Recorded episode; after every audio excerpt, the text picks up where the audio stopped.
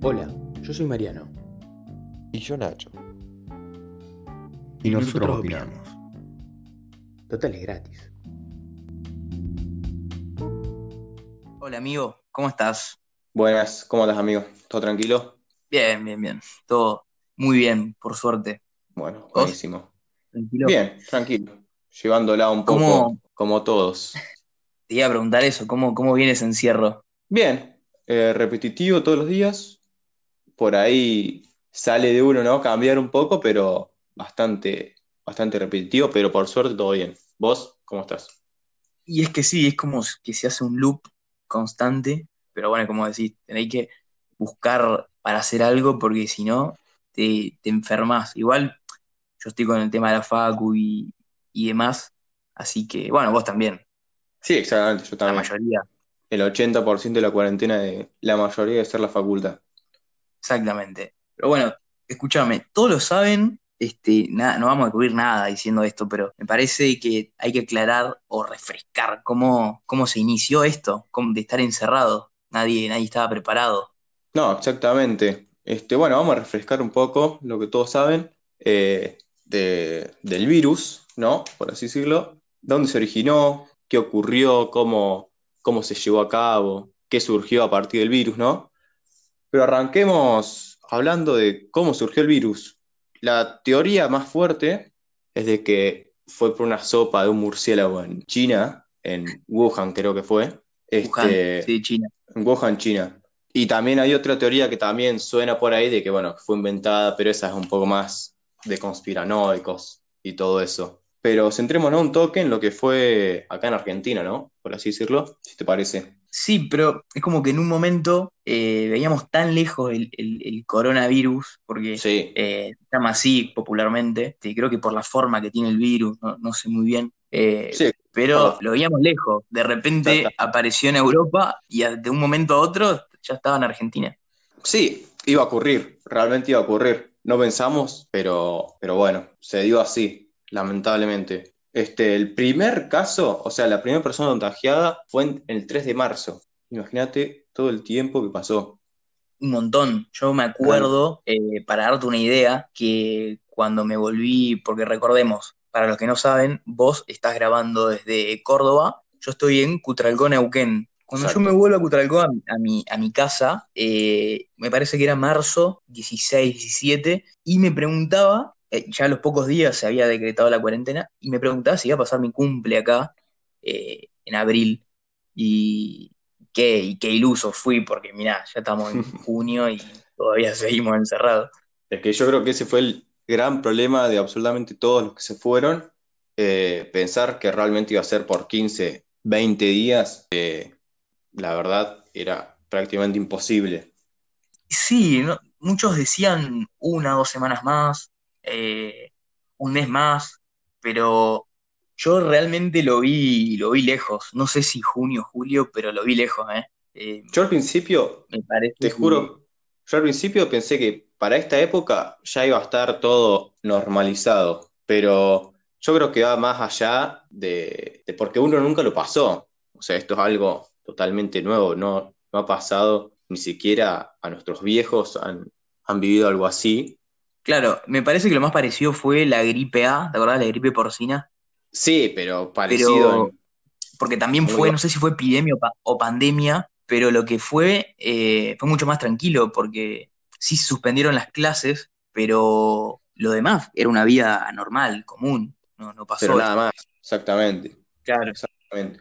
Pero bueno, todavía nos queda hoy, 2 de, 2 de junio, todavía nos queda un largo trecho, creo yo, por cómo viene todo. Y sí, Fandom. a ver, me parece que todavía el, el pico máximo, eh, igualmente, en una curva ex- exponencial siempre va a haber un nuevo pico máximo, pero me parece que no, no, no llegamos todavía. Y encima todavía no estamos en invierno y no sé, para mí queda un, un poco más. Exactamente. Bueno, si querés, eh, ponerle, viste, estamos encerrados desde el 19 de marzo, amigo. Es Un una montón. banda de tiempo, es una Sí, banda de tiempo. Y no sé si te pasaba a vos cada vez que hablaba Alberto, una esperanza, por lo menos, una esperanza de decir, bueno, esto se terminó, esto se aflojó, no, era realmente ninguna conferencia de prensa, yo dije, bueno, una buena, ninguna. No, Porque- y encima, claro, viste que se decía, la, la vida es lo que pasa entre conferencia de Alberto, entre quincena y quincena, una cosa así era. Sí, exactamente, realmente. Vivíamos para eso, vivimos, vivimos, todavía no, no nos morimos. Cinco veces se extendió la cuarentena. Cinco veces se habló de las fases, que quién entendía lo que eran las fases. Nadie, nadie, porque Esto, que esto otro, que la curva, que había que aplanar la curva, que y impresionante. todos los medios, todos los medios, hay que aplanar la curva, hay que bajar el contagio. Y bueno, ¿vos qué, qué hiciste para aplanar la curva? Hay que aplanar la curva, hay que, que estamos en fase 1, que no sé qué, que esto, esto, otro. Yo te digo la verdad, no tenía la más mínima idea de lo que eran las fases. Con el machete acá al lado te lo digo. Las fases, este, por lo que hablaba, habló nuestro presidente, eh, eran cinco. La fase 1, bueno, fue la que ya pasamos, que fue la más estricta, que era cuando la duplicación de contagios no superaba los 5 días. La segunda fase, la duplicación era de, de 5 a 15, la tercera de 15 a 25, la cuarta a más de 25, ya la quinta sería la que todos estamos esperando de que se normalice, entre comillas, porque no se va a normalizar, creo yo, este, absolutamente todo. Pero Claro, bueno, como que las fases también se dividían en, en cuanto eh, se, se empezaba a flexibilizar la, las cuestiones sociales. exactamente. Este, y me parece que, y como vos decís, nos enteramos de las fases en la eh, tercera o cuarta vez, me parece que, no recuerdo muy bien, ya la noción de tiempo está un poco perdida, pero me parece Sí. que fue ahí que, que empezamos a entender qué eran las fases, dónde estábamos y, y a dónde teníamos que apuntarle. Realmente, era así, era así. Y ahí ya empezó absolutamente todo eh, lo que era obvio que iba a pasar, ¿no? Este, las fake news, este, las posiciones políticas, que esto sí, que esto no, que esto sirve, que esto no sirve. Y ahí fue cuando se empezó a enturbiar un poco la cosa en el sentido de a qué le creo, ¿no? Porque una cosa me dice, un, un medio me dice una cosa, otro medio me dice otra, pero este, Claro, y, ta- y también en un, estamos en un mundo de muchísima información de internet, este, donde hay, en un momento hubo una falta de información sobre qué era exactamente el virus, cómo se contagiaba, a quiénes, y después hubo un exceso de, de información, una sobreinformación, donde no sabías, no sabías qué hacer, eh, a quién creerle, qué no, qué sí, qué, qué te decía la verdad, qué no. Exacto, Era al principio se decía que el barbijo no funcionaba, después de varias Claro. pruebas, viste, es como, obviamente no era nuevo para nosotros, ¿no? Era nuevo para todo el mundo, ya sea científicos, hasta, bueno, hasta nosotros. Claro, eh, claro, yo me acuerdo que cuando vine estaba en el avión y había mucha gente con barbijo y yo pensaba, no, pero ¿cómo si dijeron que no sirve? Claro, Y hoy no podés, no podés salir si no tenés barbijo. Imagínate cómo cambió todo. sí, cambió todo, cambió absolutamente todo. Pero dentro de lo, de lo malo, por así decirlo, de las fake news, este, hubo un gran movimiento, más que nada por redes sociales, de Fabricio Gallarini, un biólogo, de que Claro. El tipo se puso la 10 y empezó a, a decir esto es así, se actualizó de esta forma, se actualizó de esto otro. Es quien nos tiene más o menos informado, eh, que te tira la posta. Sí, realmente hoy es, yo creo que el que más, más nos informa en el buen sentido, ¿no? Sin ningún, sin ningún partido y sin ningún ideal político, que es lo más importante en este caso.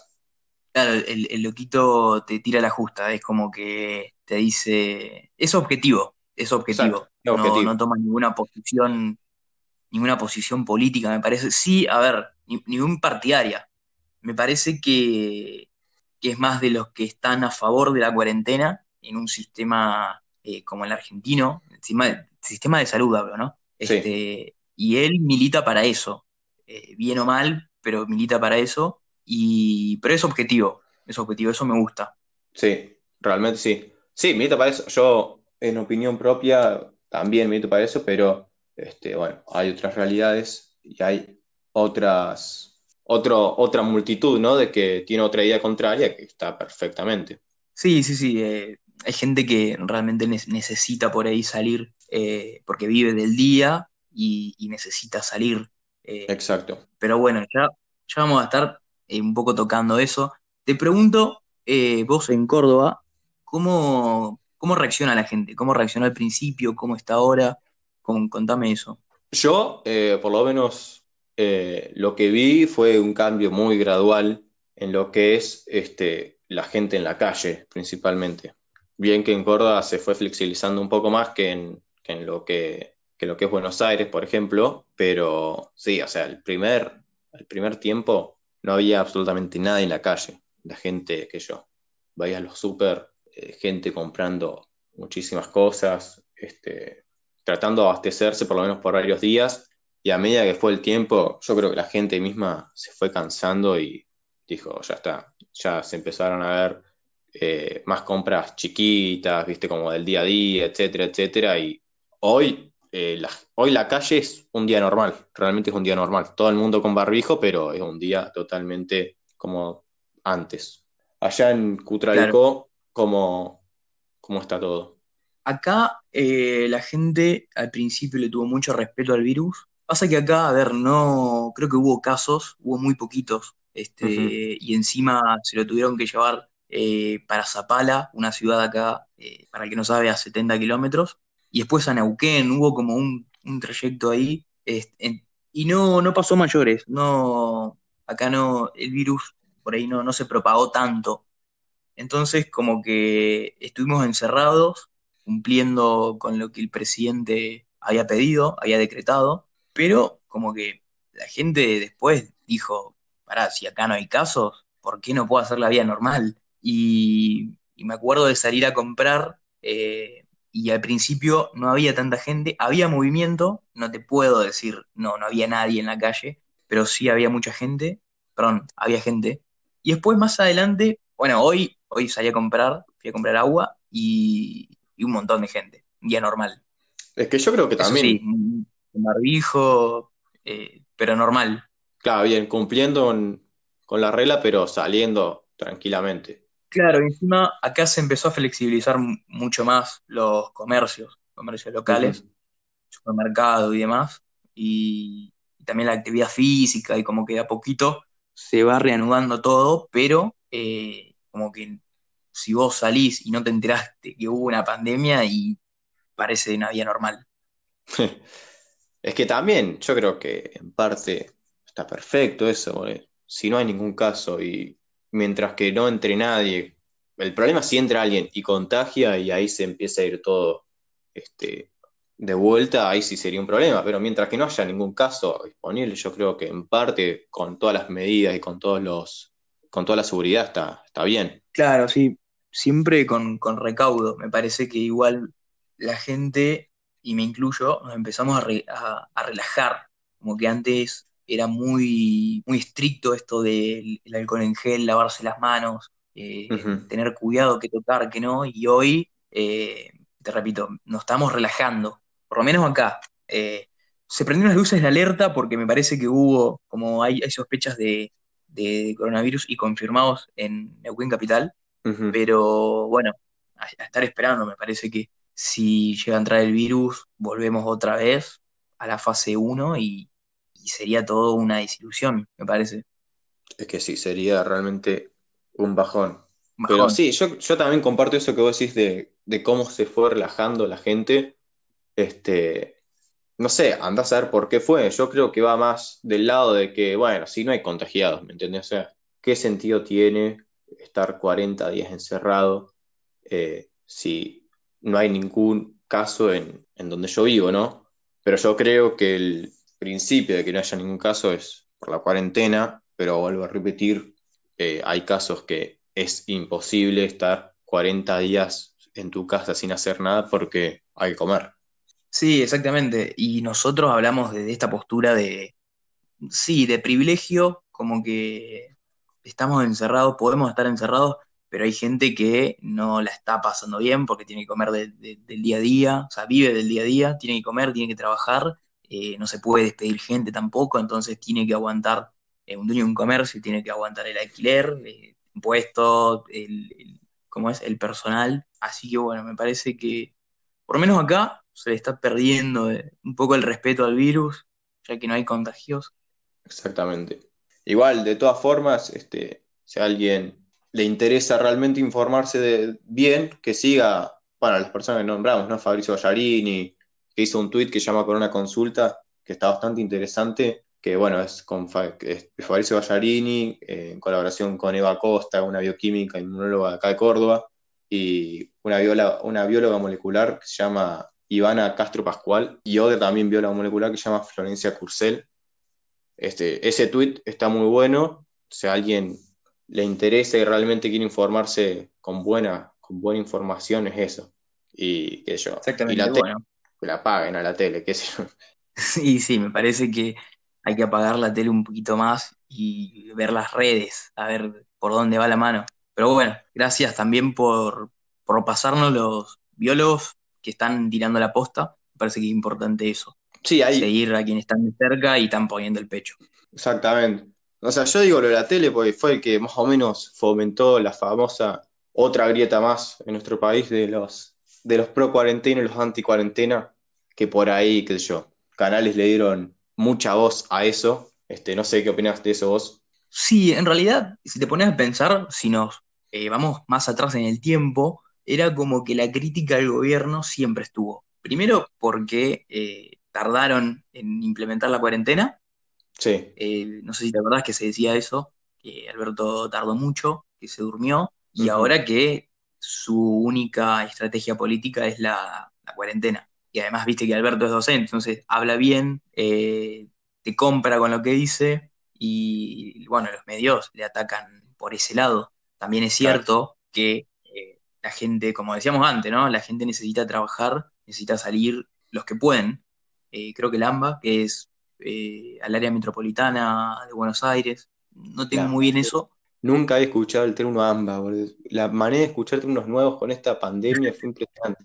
Fue impresionante. Sí, sí, nos hicimos una hoja de, de palabras nuevas, significados nuevos. Y bueno, me parece que esos están más complicados, pero los que pueden salir, creo que habría que empezar a flexibilizar. No, obvi- obviamente poniéndolos de- del lado del, del trabajador. Este, Exactamente. bueno, a ver, eh, si hoy tenemos una tasa de contagio baja en relación a Italia, Estados Unidos, Brasil, eh, es por la cuarentena, sin duda. Sin dudas. Realmente sin dudas. Escúchame, eh, ¿vos qué actividades empezaste a hacer al inicio de la cuarentena? Al inicio de la ¿Empezaste algo cuarentena, que eh, los primeros cuatro días hice actividad física. Los primeros cuatro. Y ahí quedó. Ahí quedó en los otros. Después realmente mi vida se basó, como te dije al principio, en una rutina de ir a despertarme, comer, eh, acostarme de vuelta, hacer algo de la facu, acostarme y nada más. No me sumé a ninguna de las modas, este, no me sumé ni a cocinar, ni a eh, ni lo que fue, qué sé yo, TikTok. Lo que fue, lo que vi bastante fueron, qué sé yo, empecé a ver al Kun Agüero en Twitch, este que hizo streamer en esta cuarentena, eso vi bastante. Sí.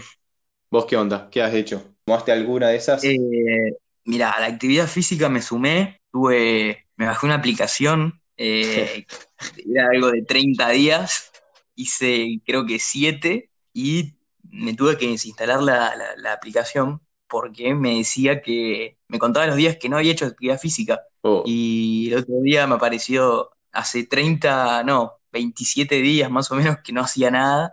Dije, no, ya está, no puedo con esto. Y lo desinstalé. uh, qué Y horrible. después, Yo, eh, no, sí, no, que no aguanté. Dije, no, si no hago ni casa, no actividad física en mi casa, ¿por qué lo haría ahora? No, no, no. Y cocina, eh, sí, hice. No, no me sumé a la, a la onda de las medialunas. Viste que en un momento todo el mundo La- hizo medialunas. sí, Pero no, no, no. eh, Básico lo mío, ¿eh? Eh, bizcochuelo, un budín, no mucho más.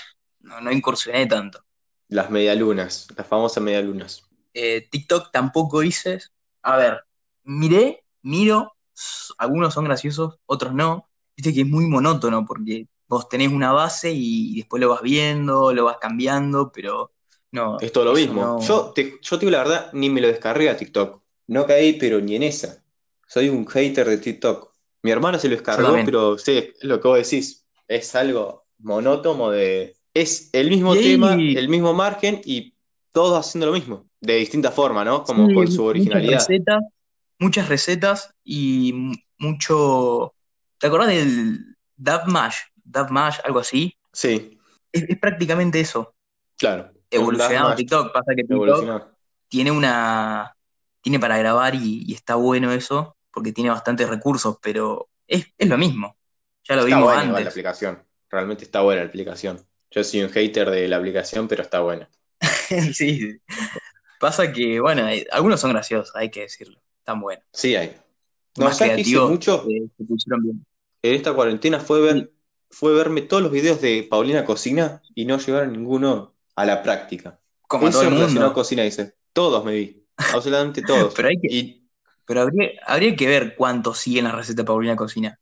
y, Estoy muy seguro que, que tiene un porcentaje muy bajo. y las medialunas ella dijo que son un quilombo, boludo. Yo no me voy a poner algo a hacer si Paulina dice que las medialunas son un quilombo, que es preferible ir a comprarlas. Pero yo creo que va más allá de, de eso. Yo creo que es como que yo, una actividad. Y para pasar el tiempo, sí. Exactamente. Para mí va por ahí, más que nada. Y además es- esto de encierro, de comer algo rico, yo que soy re de lo dulce, mal. Eh, sí, sí, sí. Por ahí mi papá hace más de lo dulce, le gusta, mis hermanas, pero acá se cocinó bastante. Yo no, pero acá se cocinó bastante. Sí, acá con yo con mi hermana, mi hermana se encargó el 90% de los días de cocinar, 95 te diría. Yo no toqué una olla, fue impresionante. Pero no, o sea, a, que a mi hermana le encanta cocinar, re impresionante. Le encanta, le sale bien, entonces bueno, se encarga ella. Exactamente. Escúchame, ¿vivos? ¿Viste? ¿Viste alguno de la Breche? ¿Algo así? ¿O no? Uf. Vos sabés que no vi ninguno, este, pero hicieron mucho revuelo, muchísimo revuelo. ¿Vos te has Hubo metido mucho en alguno? hater. Mucho hater, No mucho... los aguanto. Eh, pero hubo Sí. mucho, mucho fanatismo igual, ¿eh? O sea, hay gente que es fanática de la Breche. Hu- Hubo mucho, mucho extremo. Hubo mucho, eh, mucho fanático, eh, Valen Madanes y, Madanes. y otro que estuvo totalmente en contra. Me parece que yo, si me tengo que parar en una vereda, me paro en esa. Eh, a ver, no, igual no estoy en contra. Me parece que está bueno. Si es para divertirse, está bueno. Obviamente, cada uno pase el tiempo como quiera. Yo, a ver, realmente tampoco me metería a ver un video de la Breche, porque ponerle yo hago todo con el celular. Yo si me meto un video de la Breche con el celu, no puedo hacer Después no tenés que hacer otra nada. cosa. O sea, no puedo hacer otra cosa con el celular. ¿Qué hago? Me- Sábado de noche te triste, clavas encima me un parece. video de la Breche. Sí. Claro, muy Sí, sí, triste, sí. me parece una. Ver cómo baila el DJ ese, que no me hace el nombre, pero tuvo mucho Ah, ese fue. Lo Yo bardearon un ese, montón. sí, igual yo creo que él fue el que, el que le dio la fama grosa, por lo menos en, en Twitter, a la Breche. O sea, era todo que la Breche era- ya era conocida y con él Sí, subió obviamente. mucho más. Sí, o sea, por lo menos en- se hizo un meme, por así decirlo. Sí, sí, sí. Yo creo Se que hizo- su se hizo- baile también, su baile se hizo muy famoso, dio Sí. mucho que hablar. Eh, pasa que, bueno, tiene una manera de bailar particular. Que no vamos a criticar, cada uno baila como puede. Eh, y como quiere. si vos me viera bailar a mí, pero desastre. Me gustaría tener esa, esa soltura. Ni bailo yo. Vos sos lo que te quedás en un costadito y después al otro día tuitea qué buena noche, ¿o no? No, yo soy los que bailan, pero no se lucen. Son esos que están ahí nomás. Claro, más tranqui, ahí, pasitos cortitos, eh, Sí. movimiento de hombro, ahí, Si me pongo a bailar, mano. paso ridículo. Porque viste que hay un, hay un, hay una línea muy, muy fina entre bailar bien y decir, no, mirá bien que baila el chabón ese, o la persona esa, a decir, ¿qué hace? Señor, quédese quieto. Señor, ¿qué hace acá, por favor? Sí, sí, es verdad eso, ¿eh? Hay una línea muy fina. Yo me parece que estoy del lado de Yo- un poquito antes de pasar el ridículo, pero estoy ahí, toco el timbre No. siempre. No, yo toco el timbre, paso, todo. Además de la ¿viste algún otro vivo? Sí, Eh, vi mucho de, de Carlos Altamirano, periodista de básquet. Sí, exacto. Eh, vi mucho, mucho de, eso, de generalmente deportivos, alguna entrevista, eh, algún deportista famoso, eh, mucho YouTube. Muy buena tu recomendación de Damián Cook, Uf, sí, yo muy adictivo, muy adictivo. Empe- Sí, vi uno todos. y empecé automáticamente a ver todos. Aparte es, por lo menos, es tan eh, cercano, porque no es que son casos, la mayoría son casos argentinos, que es tan cercano, que a mí me apasionan, boludo. Realmente me apasiona y la forma que los tiene él para explicar y editar todo. Yo me los vi Claro, todos, aparte, imagínate, imagínate pensar si a Carlos Menem, Carlito Jr., ¿eh? Y Sí. me toco el izquierdo, eh, lo, lo mataron, fue un accidente, ¿qué, qué carajo pasó? Y nunca lo vamos a saber. Son No, nunca teorías. lo vamos a ver. Para el que no tiene idea de lo que estamos hablando, es Damián Cook, un youtuber que tiene una sección que se llama Historias Innecesarias, muy recomendable. Agarren, después que terminen este podcast, vayan y, y véanse que realmente van a arrancar con un video van a terminar viendo todos. Esa es la gran recomendación de este podcast, que no tenemos la, no tenemos, no somos dueños de la verdad, pero hacemos buenas recomendaciones y esa es una. Esa es una. Y sí, tenemos recomendaciones de entretenimiento, de noticias, todo. Eh, ¿allá se, se aplaudían a los médicos o no? ¿Cómo fue eso? Bastante. Sí, se aplaudió. Al principio era algo masivo. Era a las, Sí, ¿no? vos te das cuenta que era a las nueve porque aplaudía toda la gente. Yo te juro que lo usaba como, bueno, aplauden los médicos, me pongo a cocinar. Aplaude, aplaude la gente a los médicos y me pongo a cocinar. Como una alarma. Era una alarma, era realmente una alarma. Y bueno, y fue igual que todo. Eh, se fue perdiendo y hoy ya no aplauden más a nadie. Y no, Realmente no, no no, la más a gente nadie. se cansó. de- Además, la gente sale a reclamar que abran la, que, se reflexibilice. Sí, hoy ya la gente ya, ya se cansó, Ya se cansó. como dijimos antes. Bueno, no vamos a caer otra vez en ese tema. Este, No, pero acá realmente sí se, aplaudió mucho. Este, es más, hasta los días patrios ponían el himno, a las 12 se cantaba el himno, era, era algo grosso, por lo menos en esta parte. Allá, ¿qué Claro, pasa que, pasa que en ciudad me parece que cuando hay mucho edificio y demás, y no te conoces con el vecino, eh, no te expones Sí. tanto. Acá en el pueblo no, que no es pueblo, pero cada uno acá en el barrio, el de frente aplaudió, ¿viste? Sí, decir, no, ¿qué haces? no querés tomar tanto Tanta- partido. Sí, sí, acá no se escuchó aplausos. Eh, no sé, en otros, en otra parte, en otros barrios, pero acá no. Eh, sí tengo un vecino que toca la trompeta Uf, y metió himno, pero insoportable, insoportable. uf. Son cosas que están buenas. Un día, ponerle dos, y después decís, muy buena tu intención, pero déjame divertirme a mí con, con mi música. Claro, pero no me rompa las pelotas, claro, exactamente. Después, Che, bueno, y- ¿qué más? Esta cuarentena, además la cocina, de los aplausos, de los vivos. hubo mucho entrenamiento, mucho cocina, mucho vivo de esto, vivo de aquello, y ahora Sí, no. se saturó todo. Como que se- no- o nos cansamos o, no sé qué O no se muestra. hace. O este cabrón no se hace para mostrar. Si vos no mostrás lo que estás haciendo, no lo haces. Claro, también hay de eso, que un mundo donde comes foto, eh, no sé, vas al baño, foto, eh, todo foto y hay que mostrar y hay una exposición muy, muy grande. Como que Yo si quisiera saber no cuánto- lo viste por foto, ¿Cuánto hicieron medialunas y no subieron foto? andás a ver, ¿no? Un montón. Después, el Pero tema bueno. cursado, ¿cómo lo llevó? Cursado más o menos, de un puntaje, si tengo que poner un puntaje, estoy en un 6, eh, porque hay algunos profes que se pusieron las pilas, que le ponen la mejor, pero bueno, el aprendizaje no, no es ideal, no es significativo, eh, cuesta leer en una computadora, se te cansa la espalda, la vista, eh, realmente no, no es lo mismo, y es muy caro salir a comprar fotocopias, eh, Sí, yo estoy fotocopiando Todo. todo. pero un montón, Power y- ¿o no? Sí, es un montón.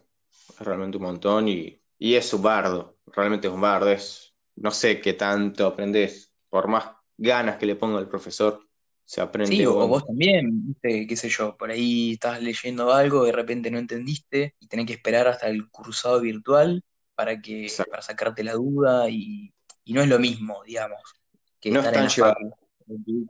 No, no, no, para nada, para nada, es un embole. ¿Cuánto llevamos de tiempo? Para hacernos, para ser el primero está perfecto, creo. Mirá, se pasó volando. ¿La, pasaste bien? Yo, la verdad, bastante bien. Se nos, creo que luego teníamos el miedo de no llegar con el tiempo. Y mirá, Y me parece que, que quedaron temas afuera, pero bueno, me Sí. parece que está, está bien. Este, es, mi, es un viaje que tengo a la Facu, mi departamento a la Facu, y yo escucharía este podcast, no sé vos. Yo también, obviamente lo escucharía. no te voy a decir que no. Vamos a tirar un chivo, un chivo propio. Pero vale, hay que venderse. Bueno, amigo, este, vamos a seguir con esto. Eh, no sé cuándo se presentará el próximo podcast, pero, pero no vamos, vamos a hacer otro. Lo vamos a Pero- hacer y esperemos que ya sea este, una vida normal. No lo sabremos, no lo sé. Esperemos que sí, esperemos que sí. Vamos a esperar que pase a este, la próxima vez que hable el presidente y espero que se vuelva a la nueva normalidad. Esperemos. Amigo, te estoy dejando. Este, Dale. tengo que estudiar, Perfecto. seguir con esto como sea. Así que, bueno, nos estamos viendo. Te mando un abrazo gigante. Ya vos, espero que lo hayan disfrutado igual que nosotros y nos vemos en un próximo episodio. Abrazo para todos.